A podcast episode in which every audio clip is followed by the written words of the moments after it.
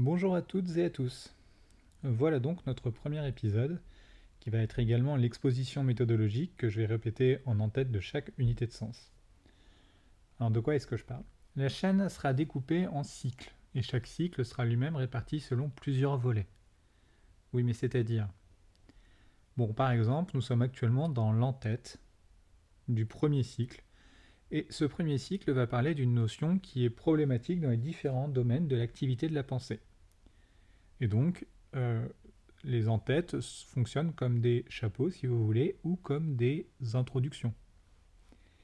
Donc là, ici, je parle d'une notion problématique, euh, le mal. Le mal est une notion problématique.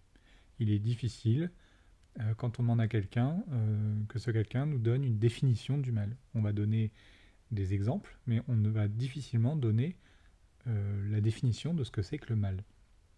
Or donc, ce premier cycle la notion de mal, la notion de mal pardon, pour tenter d'en donner une définition qui se recoupe dans différentes disciplines. Le choix de commencer avec le mal est tout à fait volontaire, et se veut même démonstratif une fois encore. Il s'agit donc d'une sorte de chapeau, comme je le disais à l'instant, euh, dans cet enregistrement, et conséquemment, le chapeau sera plus court et ne devrait durer qu'une dizaine ou une quinzaine de minutes tout au plus. Dans ce chapeau, je vais présenter l'argument méthodologique à partir duquel je vais passer dans la notion de mal, et je vais tâcher de démontrer que le mal sera traité en soi.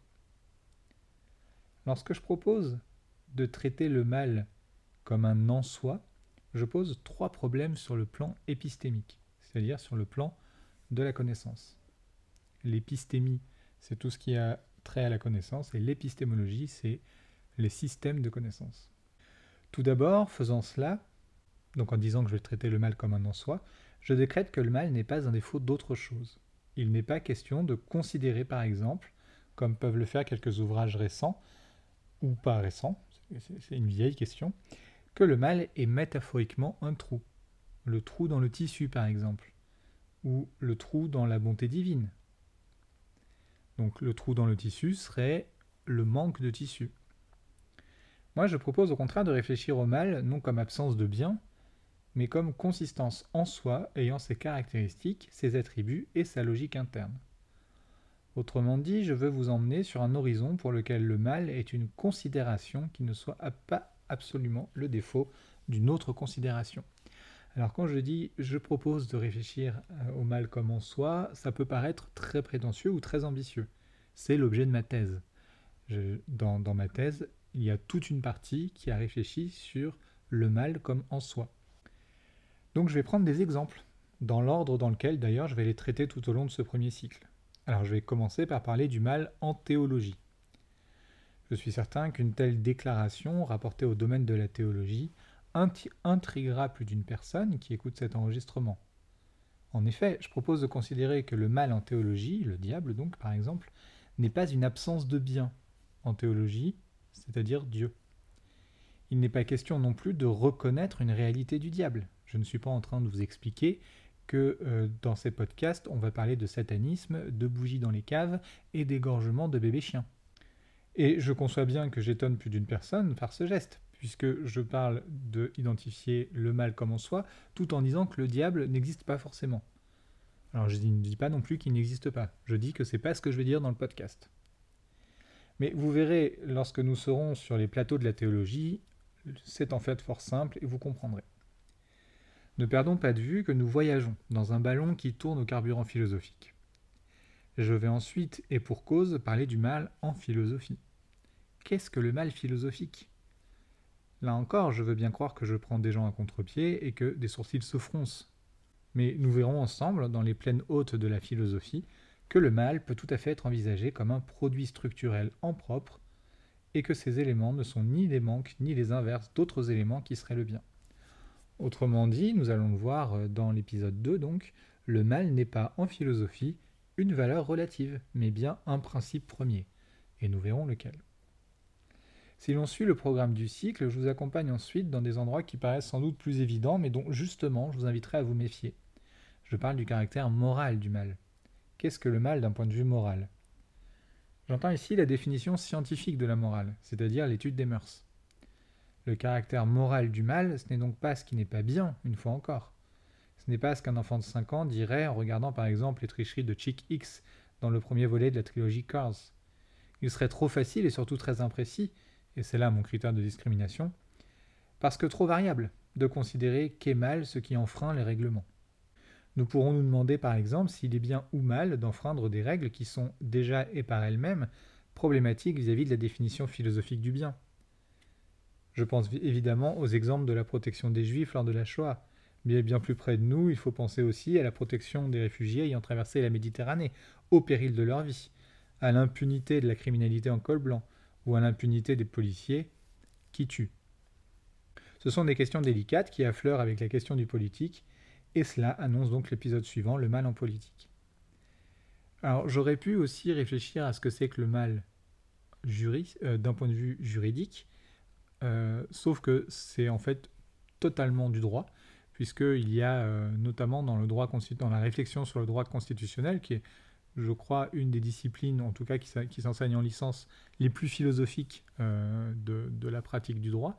Donc dans le droit constitutionnel, il y a tout un aspect qui réfléchit à, la mise en équivalence et au rapport entre ce qu'on appelle le droit naturel, c'est-à-dire le bien, enfin, si vous voulez, le, droit euh, issu du rayonnement du bien, et le droit positif, c'est-à-dire le droit construit euh, par les juristes. Il y a une phrase très célèbre qui dit euh, vérité au-dessus des Pyrénées, erreur au-delà.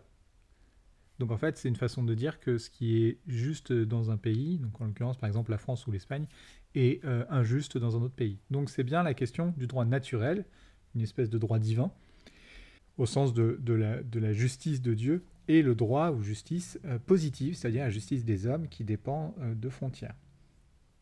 Alors donc comment est-ce qu'on peut envisager le mal en politique? Puisqu'on pourrait répondre que c'est la même chose. Nous sommes résolument dans le, 20e, dans le 21e siècle et nous avons tous et toutes conscience que nous serons des acteurs politiques, intellectuels et citoyens de ce 21e siècle, dont nous ignorions encore les possibilités il y a seulement 5 ans. Si l'on pense au Bataclan, c'est un petit peu plus que 5 ans, mais si on pense au Bataclan, il était hors de, hors de portée de toute, personne un peu euh, anticipatrice d'envisager que nous en serions là. Euh, à partir du moment où il y a eu l'état d'urgence, je pense que beaucoup de gens ont pu anticiper tout ce qui s'est passé depuis la montée en puissance de la police, la destruction totale, radicale et systématique de la justice, la corruption absolue des, élites politiques, l'usage euh, du, droit euh, antiterroriste dans le droit commun, euh, etc. Il est assez clair aujourd'hui de la direction téléologique, c'est-à-dire du point de vue des finalités, que prend le siècle et des enjeux dans la lutte des classes. Cette lutte des classes que les médias et les élites politiques dirigeantes se sont évertuées à dire qu'elle n'avait aucune existence les 15 dernières années. Cet épisode sera donc, donc je parle du mal en politique, sera donc l'occasion de montrer les enjeux du mal sous les formes qu'il peut prendre, également dans l'art et notamment tout ce qui est de l'ordre euh, des, contre-discours politiques, la dystopie, la culture cyberpunk, le black web, etc. Nous traverserons des constructs numériques et vous verrez avec moi, je crois, que la question du mal est avant tout une question d'étiquetage en politique. Nous terminerons ce voyage avec le mal en psychologie. Qu'est-ce que le mal psychologique? Si notre passage sur le sol de la philosophie nous aura permis de construire une, perception structurelle du mal, presque comme un édifice d'ordre mythique, c'est-à-dire comme un cadre, alors nous verrons que la perspective psychologique ne délaisse pas le caractère subjectif du mal. Qu'est-ce que signifie ce que je viens de dire? Cela signifie que le mal, qu'il s'agisse de son approche philosophique comme de son approche psychologique, est un critère d'universalité, animé dans et par une subjectivité. Je choisis d'illustrer quelque chose que je reprendrai dans le dernier épisode de ce cycle, le chagrin amoureux. Une rupture amoureuse n'est pas le mal, ni sur le plan philosophique pour lequel il s'agit d'un produit, ni sur le plan psychologique pour lequel il s'agit d'une production. La production d'une réaction à une souffrance dans l'ordre du pathétique. Oui, une rupture amoureuse subie est une source de souffrance, et le pathos du sujet est souvent mis à rude épreuve.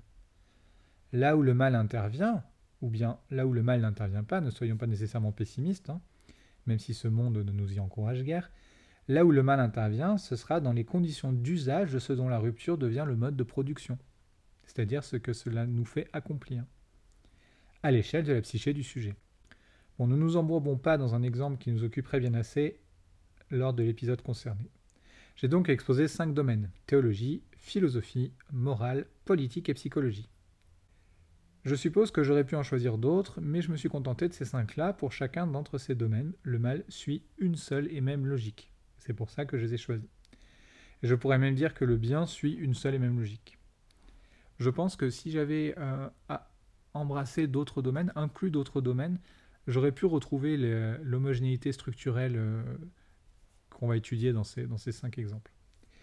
Mais donc c'est l'identité du mal, pris comme phénomène récurrent et polyvalent, que je vais étudier avec vous, car rappelons-le, l'objet de cette chaîne est de vous aider à visualiser ce que vous êtes comme sujet, et à doter ce sujet, dont vous, d'outils qui, elle, n'avait pas forcément envisagé jusqu'alors.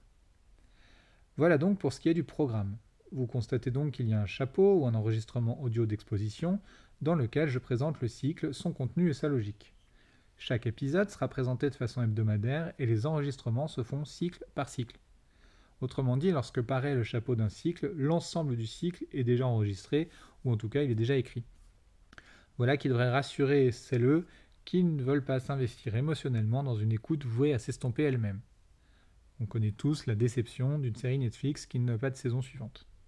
Je disais tout à l'heure qu'en souhaitant parler du mal comme d'un en-soi, je posais trois problèmes sur le plan épistémique c'est-à-dire sur le plan de l'activité de la connaissance. En effet, parler du mal comme d'un en soi pose le problème que j'ai déjà évoqué lorsque je parlais du diable à l'instant. Cela signifierait qu'il s'agissait de croire au mal comme activité d'une substance, comme réalité qui existerait derrière le phénoménal du monde. Comme un nuage serait le phénoménal d'autre chose, les matérialisations du mal seraient le phénoménal d'autre chose. Alors comment ne pas être mystique avec de tels énoncés? Mais c'est parce qu'il n'est pas question de considérer le mal dans un contexte épistémologique admettant la notion de substance que je peux dire quelque chose comme ça. Bon, de quoi est-ce que je parle encore? Alors, supposez que les théories de la connaissance, autrement dit tout savoir, participent non pas d'une recherche de la vérité, mais d'un principe d'efficience. Repensez à ce que je disais de la révolution copernicienne de Kant dans l'épisode pilote.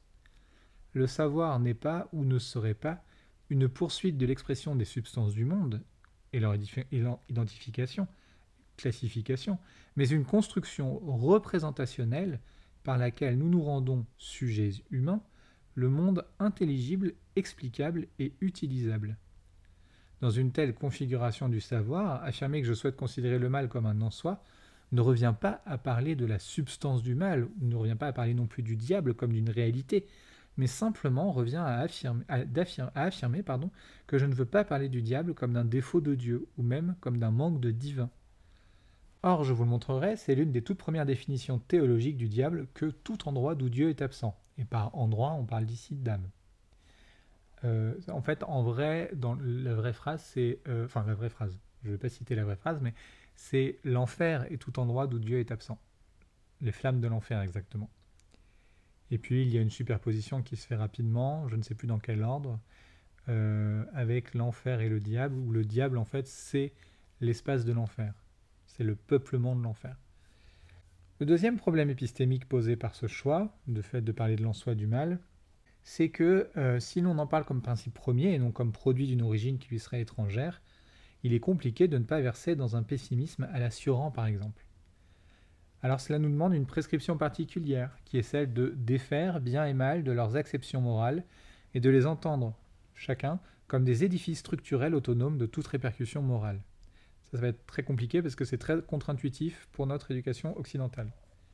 Que l'on prenne des fresques narratives comme les dessins animés ou les films Disney, comme la plupart de notre activité cinématographique en fait, il y a toujours une morale qui est tournée du côté du triomphe du bien, et les méchants perdent à la fin. Bien sûr, des narrations transmédiatiques apparaissent qui rendent plus compliquée une lecture univoque du bien et du mal, et nous entrons depuis, disons, 40 ans dans une ère résolument post-chrétienne, c'est ce qu'on appelle la postmodernité. Ce dont je parlerai, si j'en trouve le temps, dans l'épisode sur le politique, mais je pense que je commence à trop charger la mule de l'épisode du politique. Euh, généralement, il y aura un décalage entre ce que je pense réussir à faire, notamment vis-à-vis du temps disponible, et euh, l'épisode en soi. Euh, puisque donc à peu près, j'essaye de limiter les épisodes à 30 minutes. Et donc généralement, c'est un peu plus long que ça. Donc euh, je, fais des coupes, notamment au montage.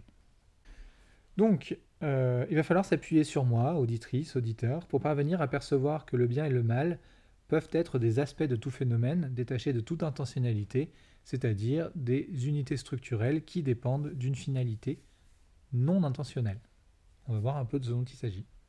Si vous voulez, c'est vous dire que ce sont deux moteurs différents. Et le bien est un moteur qui produit un type de mouvement, et le mal est un moteur qui produit un autre type de mouvement.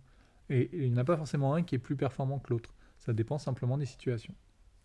Donc on a l'adapté et l'inadapté. Sauf que dans notre conception occidentale chrétienne, on a tendance à se faire superposer exactement ou coïncider exactement la silhouette de l'inadapté avec le mal et la silhouette de l'adapté avec le bien. C'est ce qu'on appelle une conception morale euh, du bien et du mal. Il faut lire Nietzsche par-delà bien et mal pour aller encore plus loin là-dedans. Autrement dit, je reprends mes propres termes de l'épisode pilote, qui viennent eux-mêmes d'auteurs lus et relus, il n'est pas question de l'expérience que fait le sujet de ces notions, le bien et le mal. Il est question de leur activité catégorielle du point de vue de la structure à laquelle ils se rapportent, chaque structure étant ou la théologie, ou la philosophie, ou la morale, ou la politique, ou enfin la psychologie. Alors pour conclure ce chapeau, je veux présenter une petite histoire du mal dans la culture qui est la nôtre. Il s'agit d'un objet éminemment polémique et dont on pourrait dire qu'il apparaît dans notre culture avec le fait de désobéir à la loi parle bien sûr, alors je dis bien sûr avec une espèce d'ironie, parce que quand on parle de désobéir à la loi, soit euh, vous avez une culture euh, religieuse minimale, euh, donc soit monothéiste, c'est-à-dire soit musulmane, soit chrétienne, un des trois christianismes, soit juive, vous savez que le mal, c'est désobéir à Dieu. Bon. Euh, donc là, moi, je, fais une espèce de, contrepoint parce que je vais aller chercher ce dont peut-être que cette tradition religieuse euh, est déjà le, dépositaire, c'est-à-dire est déjà l'héritière. Donc je parle bien sûr, disais-je, des cités grecques, où le fait de désobéir à la loi était souvent taxé d'impiété, comme c'est le cas par exemple du procès de Socrate pendant lequel on l'accuse d'impiété. Il serait curieux aujourd'hui avec tout le travail qui a été fait dessus, de ne pas comprendre dans un système polythéiste extrêmement actif en matière de syncrétisme, je parle de la Grèce antique, qu'il s'agirait en fait d'un manque de, piété civique. Donc il serait curieux de ne pas comprendre qu'il s'agit d'un manque de piété civique. Autrement dit, la piété qui est reprochée à Socrate, ou l'impiété, n'a rien à voir avec un rapport à un dieu, mais c'est un rapport à une croyance. Alors on peut dire, bah oui, mais il s'agit du dieu de la cité. Oui, c'est-à-dire que c'est un non-respect des traditions religieuse de la cité, puisqu'il s'agissait d'avoir désobéi à l'ordre démocratique, qui n'était sans doute pas soutenu par Socrate. Et c'est en cela qu'il désobéissait à la loi, et pouvait donc être taxé de faire naître une forme de mal. Nous retrouvons dans les paroles d'une chanson tout à fait moderne, parue en 1998, La tribu de Dana, la mise en avant de l'identité d'un peuple, la terre où sont enterrés les ancêtres et les lois de la tribu de Dana. L'identité d'un peuple passe par sa piété, son respect des ancêtres et des traditions, et par son attachement à la défense de ses lois. Alors bien entendu, cette idée est largement absorbée par le judaïsme, naissant dans le 7e et 8e siècle avant notre ère, et l'activité civique, qui reste au premier chef, évolue dans un rapport à une divinité majeure de ce qui devient vite la monolatrie hébraïque, laquelle se fixe probablement dans les derniers siècles avant notre ère dans un monothéisme conscrit dans la Bible hébraïque. L'obéissance aux prescriptions de l'entité divine comme pacte d'alliance y est fondamentale, et l'on pense au décalogue apporté par Moïse. Je reviendrai là-dessus lors de l'épisode sur la théologie, et l'essor d'un diable apparaît vraiment avec ce qu'on appelle la patristique. Il s'agit de textes émis par de grands auteurs essentiels intervenant entre les 2e ou 3e et 7e siècles de notre ère, qui sont les pères de l'Église, dans lesquels ils discutent de problèmes philosophico-théologiques afin de constituer l'assise la plus solide qui puisse être aux finalités de la religion issue du Nouveau Testament, le christianisme. Lors de ces querelles, car il s'agit de querelles qui vont animer les pères de l'Église, trois grandes approches de la question du mal vont commencer à sortir et à se découper. Et ces grandes approches vont notamment s'exprimer dans les trois branches principales, c'est-à-dire qu'il y aura des successions de schismes encore actives aujourd'hui au christianisme, l'orthodoxie essentiellement grecque et slave, le protestantisme essentiellement saxon et le catholicisme essentiellement latin. Ces trois grands mouvements fixent tous trois des fonctions et des rôles très différents au sens du mal et assignent une certaine dimension esthétique spécifique aux avatars du mal. Nous verrons cela non pas dans l'épisode sur la théologie, mais dans tous les épisodes. On va les retrouver régulièrement. Le mal est avant tout, pour notre perspective, une logique d'ordre civique, ou pour employer le terme panhellénistique, c'est-à-dire relative à l'ensemble de la culture grecque de l'Antiquité hellénistique, donc j'inclus toutes les cités. En fait, quand on dit euh, euh, la culture grecque, c'est un peu rapide, parce qu'il n'y avait pas que les Grecs, il y avait aussi la côte turque, etc. Enfin, c'était vraiment, c'était panhellénistique, c'est-à-dire toutes les cités grecques, les cités-États. Donc, euh, pour employer le terme panhellénistique, je disais une, une logique d'ordre politique qui était aussi religieuse, et cette logique passe aussi sous une forme métaphysique dans les énoncés prescriptifs de la théologie. Et elle a continué d'évoluer, notamment à partir des siècles charnières que sont les 14e, 15e et 16e siècles, où l'on observe par exemple les chasses aux sorcières, jusque dans la genèse de la littérature moderne. Aujourd'hui, le mal est polyvalent, nébuleux, et l'unité d'un système d'identification complexe. Je vais donc tâcher de voir avec vous ce dont il pourrait bien s'agir lors de ces cinq épisodes du premier cycle. Je vous souhaite à toutes et à tous une excellente semaine.